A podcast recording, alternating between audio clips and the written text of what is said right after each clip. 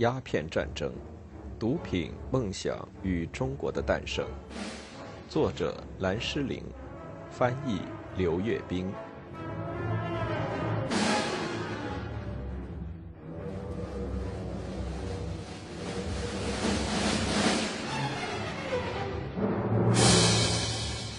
如果他演讲时总是这样慷慨激昂，就会什么事儿也干不了。在温莎堡的听众中，一个被他的演讲迷住的人嘀咕道：“霍布豪斯同意这样的说法，在他日记中写道：‘我认为他讲的太多了。’和其他任何事情一样，大家似乎强烈的意识到，这个受到围攻的政府是到该做些什么事的时候了，而且做任何事都行。由于1838年底在墨西哥和阿根廷，甚至在法国军舰向英国人开炮之后。”帕麦斯顿没有采取过什么措施保护英国的利益和荣誉，反对派不停地对他咆哮，骂他没骨气。或许内阁认为最好向中国开战，不像在叙利亚、阿富汗、墨西哥或阿根廷，在中国不会与法国或俄国发生冲突。做出向中国派兵的决定后，霍布豪斯对麦考利说：“指责我们无所事事已经没有根据了。”我们已经决定对人类三分之一人口的主人进行一场战争。一贯批评帕麦斯顿观点的霍兰勋爵不能完全同意关于中国的议题。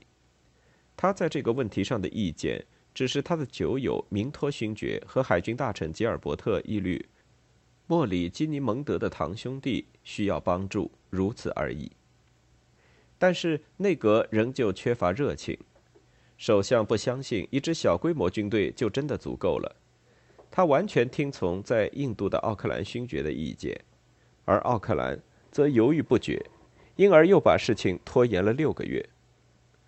首相担心为了鸦片打一仗会成为下议院的一个麻烦，东印度公司享受不到中国开放的美好前景，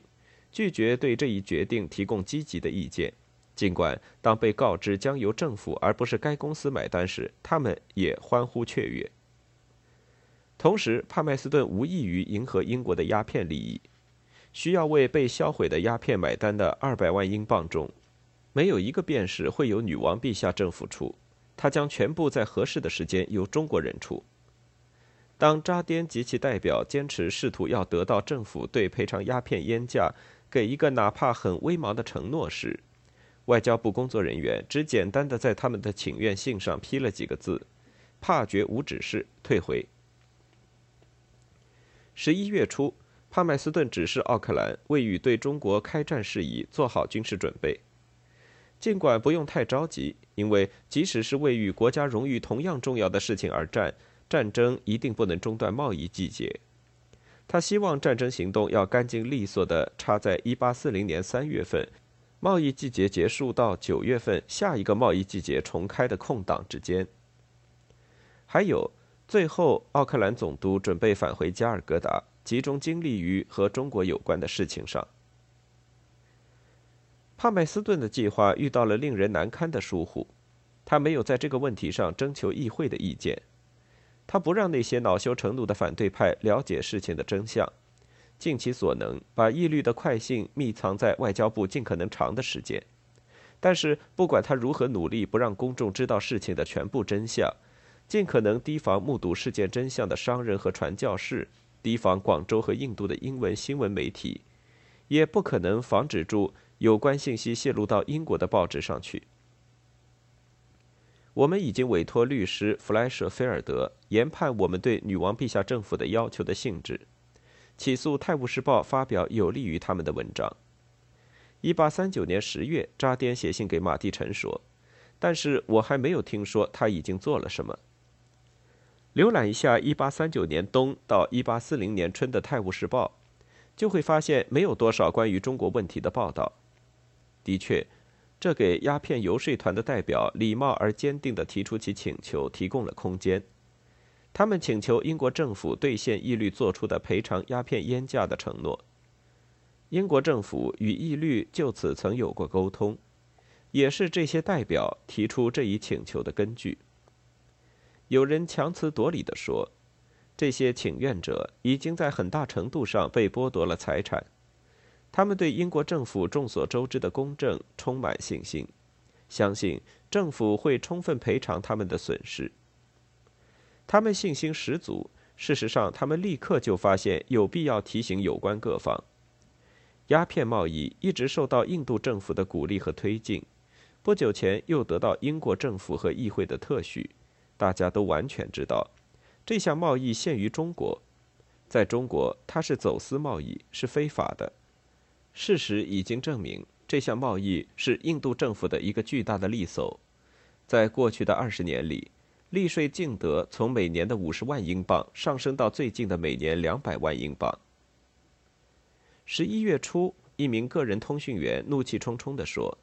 可以肯定地说，如果我们不教会这些人尊重我们，我们的贸易就永远不能有适当的地位。目前的事件看起来是个适合的机会。”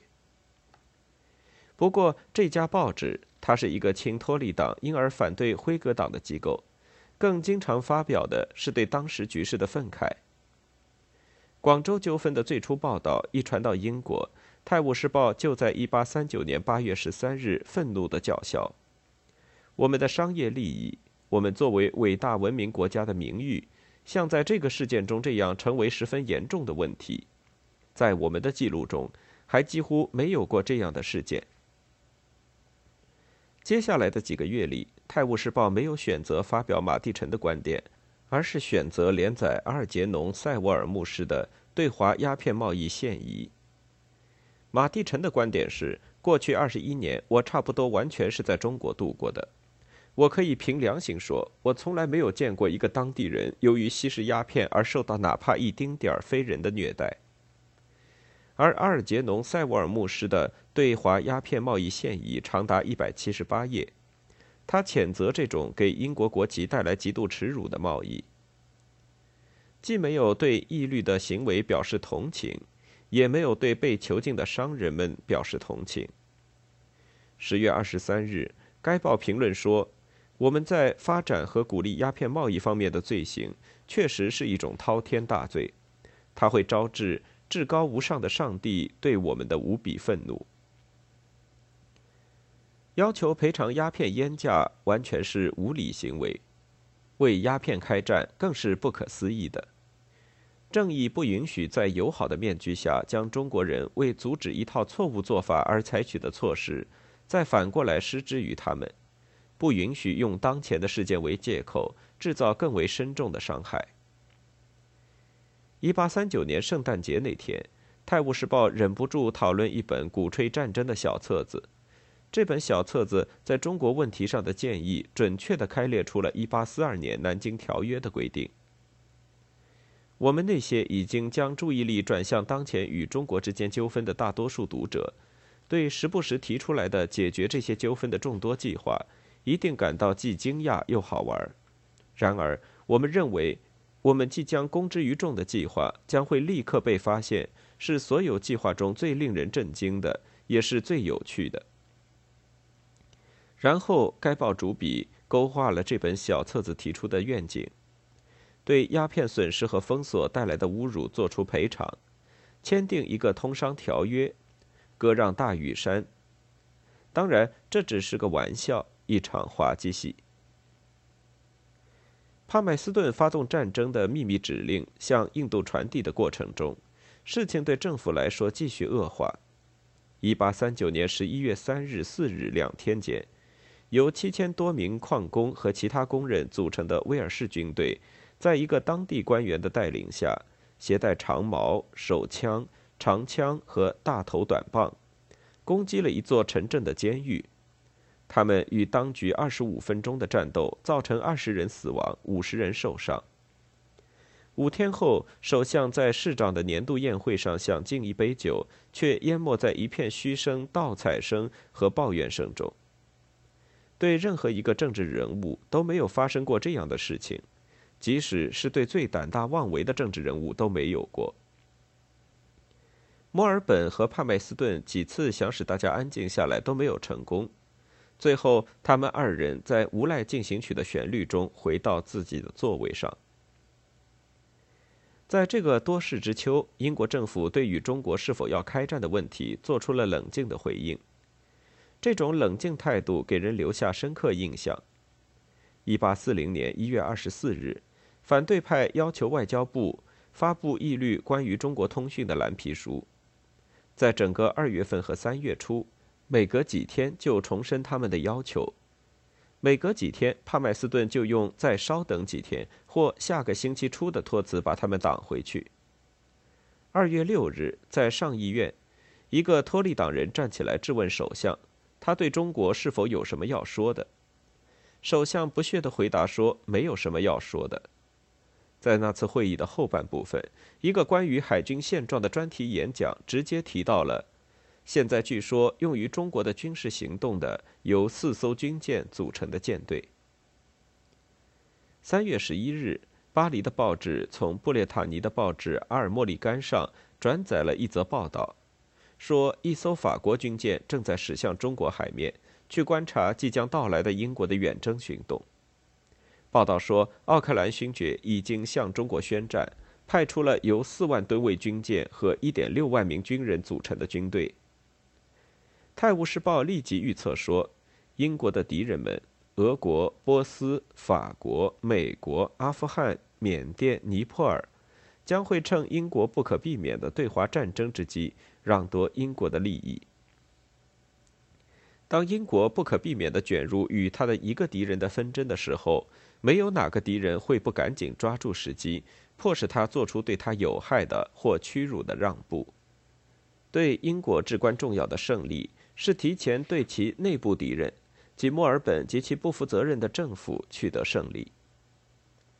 同一天，未来的首相罗伯特·皮尔问帕麦斯顿：“他什么时候才会发善心，把女王陛下对中国采取战争行动的意图向议会透露一点消息？”面对不断的质问，帕麦斯顿坚持说：“你意中的行动是沟通彼此，而不是战争行动。”《泰晤士报》的结论是。我们推测，如果广州城遭到炮击，尊敬的勋爵会将其称之为解释性宣战。在整个三月份和四月初，帕麦斯顿，《泰晤士报》用了很多不同的词来描绘他，如鬼鬼祟祟、支吾推诿、滑头滑脑、肆无忌惮、唐突无礼、弄虚作假、弃伟大而就渺小等等，继续推脱抛向他的问题，而各家报纸则集中火力对他发动猛攻。女王的大臣们在处理英国与外国列强的关系时表现出的粗心大意和庸劣无能，使全世界脸上无光。至于英帝国，这是一个无法无天、可憎可恶的买卖，是一个由罪恶而凶残的战争支持的买卖。应该把那些可恶的大臣从他们的位子上掀下来。宪章报谴责鸦片义律先生的作为，像一个盗贼和暴徒一样。幸灾乐祸的期望看到流血、饥荒及各种各样不幸和悲惨的场景。一八四零年四月七日，针对政府对中国问题的处理，托利党在下议院发起了不信任投票，这已经是这一年的第二次。总共十一万五千九百二十二个词的辩论，花费了这个春天三个夜晚的时间。托利党人详细列举了帕麦斯顿的多处外交失误，其中最重要的是他没有给予义律适当的指令或可用的权利，没有控制住非法的鸦片贸易。麦考利用他不习惯于受挫、屈服或受辱的演讲予以回击。这些可敬的议员先生们用了整整一天的时间，才把议题转到道德有亏的问题上。但是年轻的威廉·格拉斯顿。一得到机会就攻击了这种不光彩的恶毒的买卖。我不知道这样一种战争，也没有在历史书中读到过这样一种战争。这种战争的起源是不正义的，精心设计去进行这场战争，是为了给这个国家蒙上永久的耻辱。在尊敬的勋爵的支持下，我们的国旗被高扬起来，去保护一种无耻的走私贸易。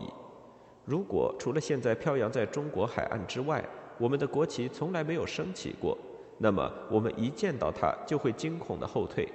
我们心中再也不会感到激动。而现在，当我们看到它在微风中自豪壮美的飘扬，心中充满了无比的激动。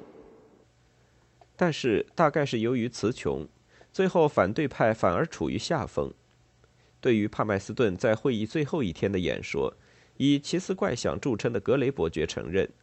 很出乎我意料之外，令我非常钦佩。四月九日为帕麦斯顿赢得支持的雄辩演说的优点，大概在于其简洁性和务实性。他的演说刚刚超过八千个词，只有托利党人开场演说长度的一半略多一点儿。他质问议会。这个远离英国本土的职位不能被滥用，他怎么能给议律更多的权利？不，最重要的任务是捍卫英国国旗的荣誉和英国王冠的尊严，保证与中国长远的贸易前景。他最后总结说：“堆压在英国臣民头上的耻辱，